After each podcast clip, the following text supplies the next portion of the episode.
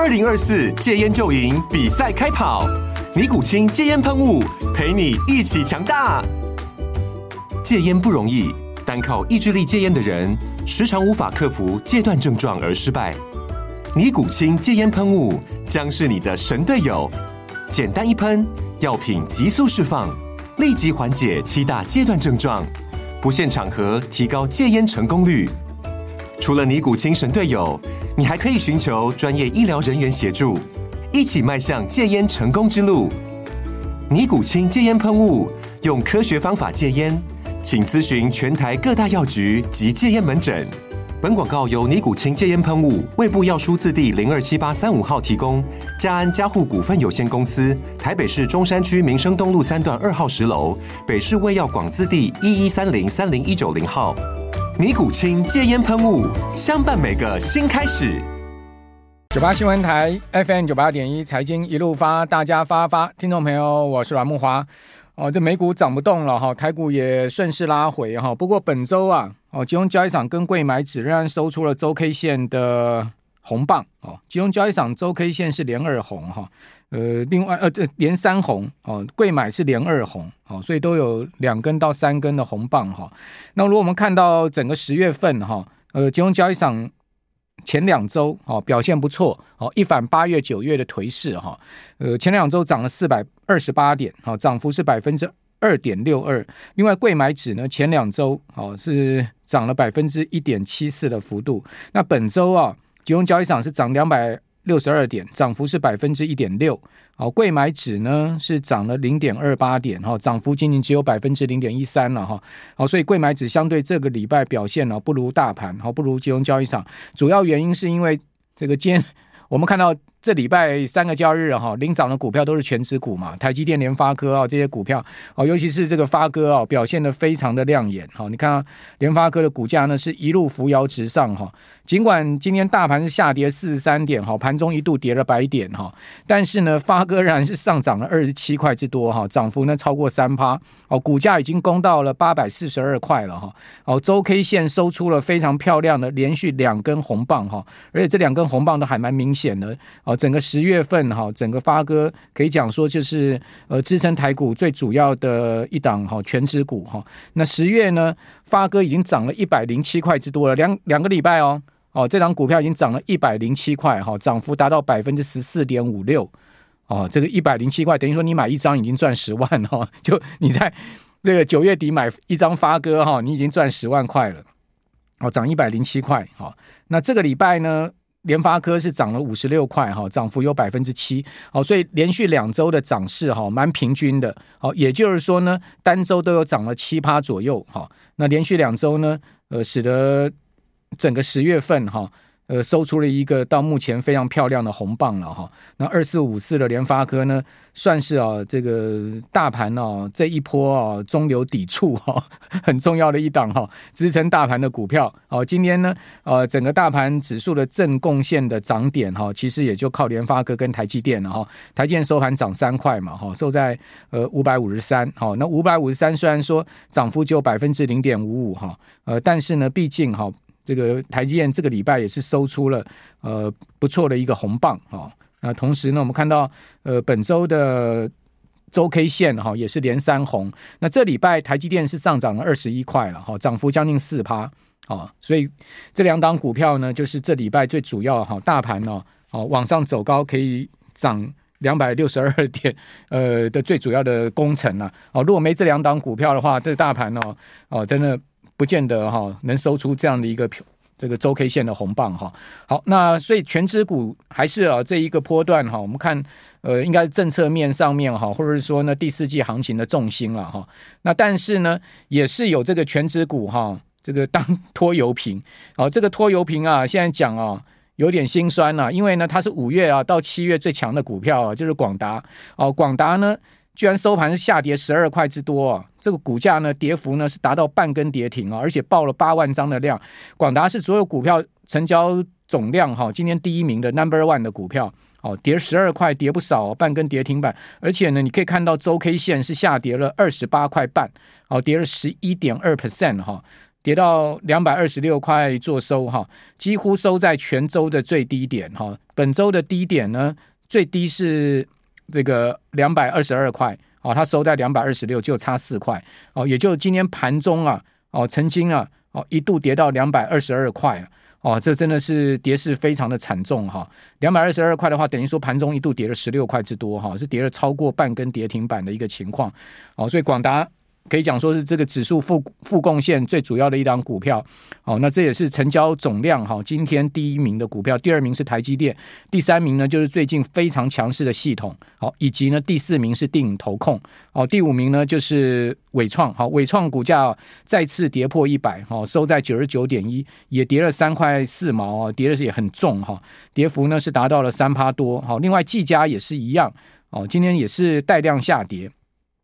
跌了高达十三块半，好，技嘉跌到两百七十一哦，也跌了将近半根跌停板，哦，这个 AI 股啊，真的这一波走势哈，这个颓势已经很明显了哈，呃，如果不是有台积电哦，不是有这个联发科、创意啊，哦，世芯 KY 啊，哦，这些 IC 设计股，或者说呢，半导体上游的股票、晶圆代工的台积电能撑盘的话，哇，这个盘不知道跌到哪里去了哈，所以很很可见，就是说呢，在呃，AI 相关概念股啊，伺服器相关族群弱势的情况之下，资金有很明显的转进啊，到我刚刚讲的这些强势的标的上，所以你可以看到盘面上面呈现了强者恒强、弱者恒弱的一个格局。哦，这个格局非常的鲜明，有点像那个楚河汉界哈，这个两边分成两国的一个盘势，一个大盘呢，两个不同世界啊，哦，这个我的解读就是这样，所以你买对股票哈，你真的不感觉。这个呃盘势有多疲弱，但是呢，你买错股票啊，哦，尽管本周周 K 线收红啊，你也都觉得说哇，好像是跌了五百点、八百点的一样的一个情况，哦，所以这买对买错股票真的差很多哈。那我看这个融资啊，全部最主要的集中标的就是这些 AI 股哦，所以呢，这些 AI 股恐怕后面还有一波要杀融资、杀断头的一个情况啊。那如果真的是杀融资、杀断头的话哦，哇，那这个会很惨烈哦。哦，那是不是要以跌止跌呢？这些股票才有机会哦，真的能触底回升呢？哦，不然的话，你讲说基本面有这么差吗？我个人也不觉得基本面有这么差。哦，营收公布出来确实不如预期，但是也没差到说营收公布出来，广达是连续暴跌的一个状况。哦，这么好的一档股票，居然是跌成这个样子，你只能怪说啊，它涨太多了，对不对？本益比相对高，哦，那 EPS 也还没展现出来，哦，所以你你只能怪这样子吧。哦，另外一个呢，就筹码面太乱哦。筹码面，我认为就是散户当冲哦融资的问题。好、哦，所以呢，为什么这一波就走高价 IC 设计股？因为散户没有嘛，也当冲不了嘛，所以他没有当冲，没有散户嘛，就法人跟主力大户在玩的股票嘛。所以筹码面集中，但当然资金就比较好掌控。联发科，你会去当冲联发科吗？应该不会吧，对不对？好，所以。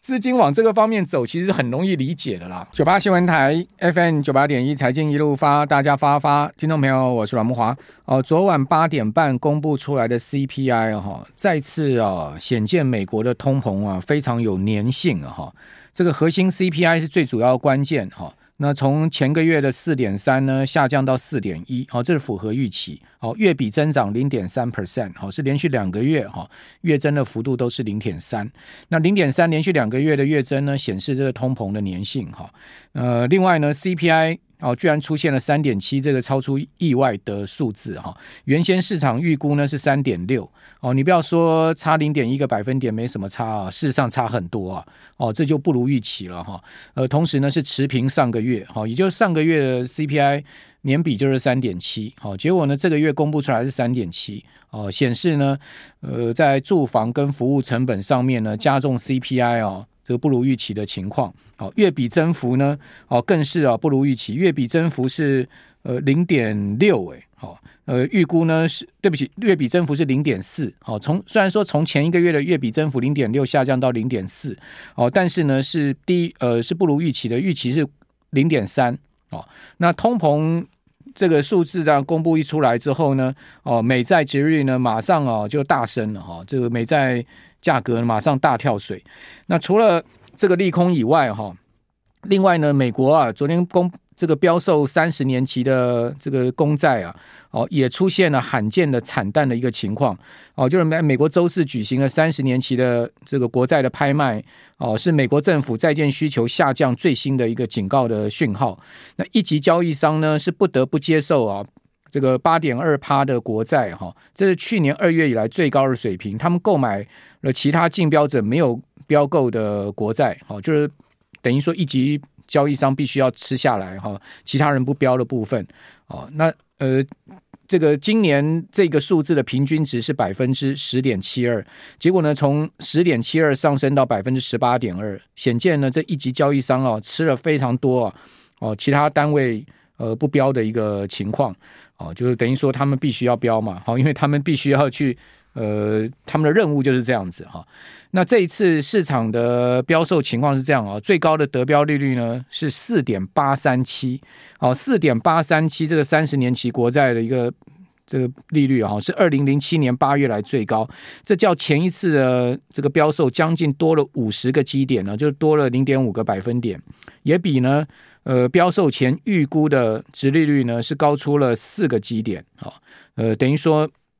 比预估高之外呢，也比前一次高很多。这这表明了这个低迷的需求超出了交易商的预期。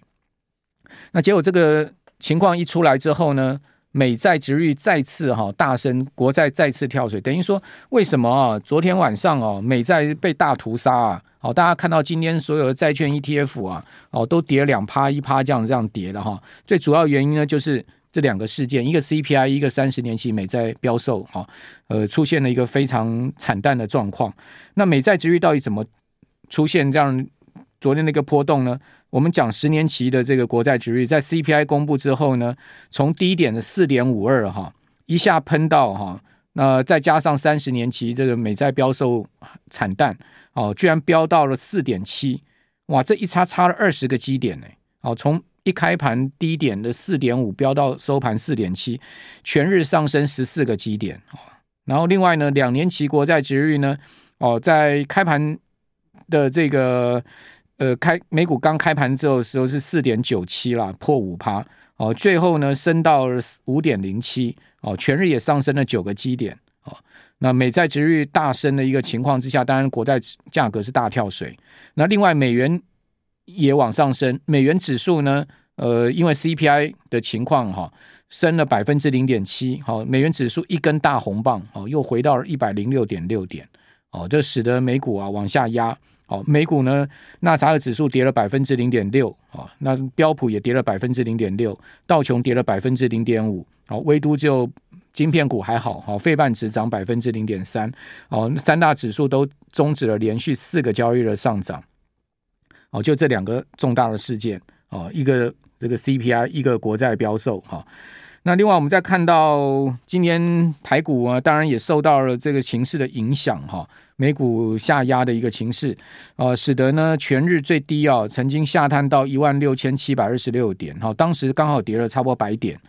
哦，中场呢是拉上来，好下跌四十三点，最主要靠台积电、联发科这两档全值股哦，把大盘护住哈。呃，你看到今天联发科的走势就非常清楚嘛，它一开高之后就慢慢涨，慢慢涨，好，这个很明显就是有绵密不断的买盘进去，把它股价要撑住。那你说为什么要撑住联发科？原因很简单，不撑联发科，今年大盘不知道跌到哪里去了。哦，如果你今天是在，你今天是有资金，哦，有条件护盘的人，哦，你有这个要护盘的决心，你要护什么股票？你不会去护广达吧？你不会去护技嘉吧？你也不会去护纬创吧？你去跟那市场那么大的卖压对做吗？你去跟外资的卖压对做吗？你当然不会嘛！你就是去护强势股嘛！哦，你去把联发科护住了哦。那再加上台积电 T 呃 TSM ADR 是收涨的，所以台积电小涨没有问题哦。这个本来就有一个条件面哦。那联发科一护住，至少老大老三护住了嘛？啊，红海基本上。呃，股价本来就不太会动，哈，所以呢，也不太需要什么护不护了，哈，它就维持这个不要大涨大小跌，呃，这个小涨小跌就可以了。那你前三档权值股护住了，其他呢再盯一下，基本上大盘不会差到哪里去了。所以为什么要护联发科？原因就很简单，好，为什么你会看到联发科一开高就那一路慢慢涨，慢慢涨，哦，就是要一直有买盘进去把它的股价撑住，就是原因很简单哈。好，那我们看到在这样的情况之下呢，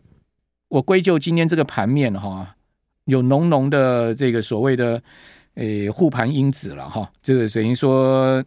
不让大盘要跌得太惨的一个状况哈。哦，因为在这边好不容易回到季线了嘛，你再把季线给回吐了，那不是很冤枉吗？对不对？所以收盘拉上来，小跌四十三点，而且呢，将近三千亿的量可以接受。哦，指数呢收一万六千七百八十二点，这个指数啊，哈，还是在所有均线之上。你可以看到，今天就是一个很成功的互助联发科、互助台积电，呃，使得呢五日线、十日线、月线、季线都没失守。哦。所以还是在这些均线之上，留有多方再继续上攻的机会哦。那另外柜买指哈也小跌哦，跌了百分之零点一八的幅度。那柜买指呃今天这个。这个盘势呢，也相对比大盘再再强一点了哈，因为它盘中最深的跌幅也不过百分之零点二三了，哦，大盘最深的跌幅有百分之零点六了，哦，所以中小型股票今天也算是相对也比较强一点哈。好，那我们看到在全周的部分，上述位指数都收出了周 K 线红棒哦，虽然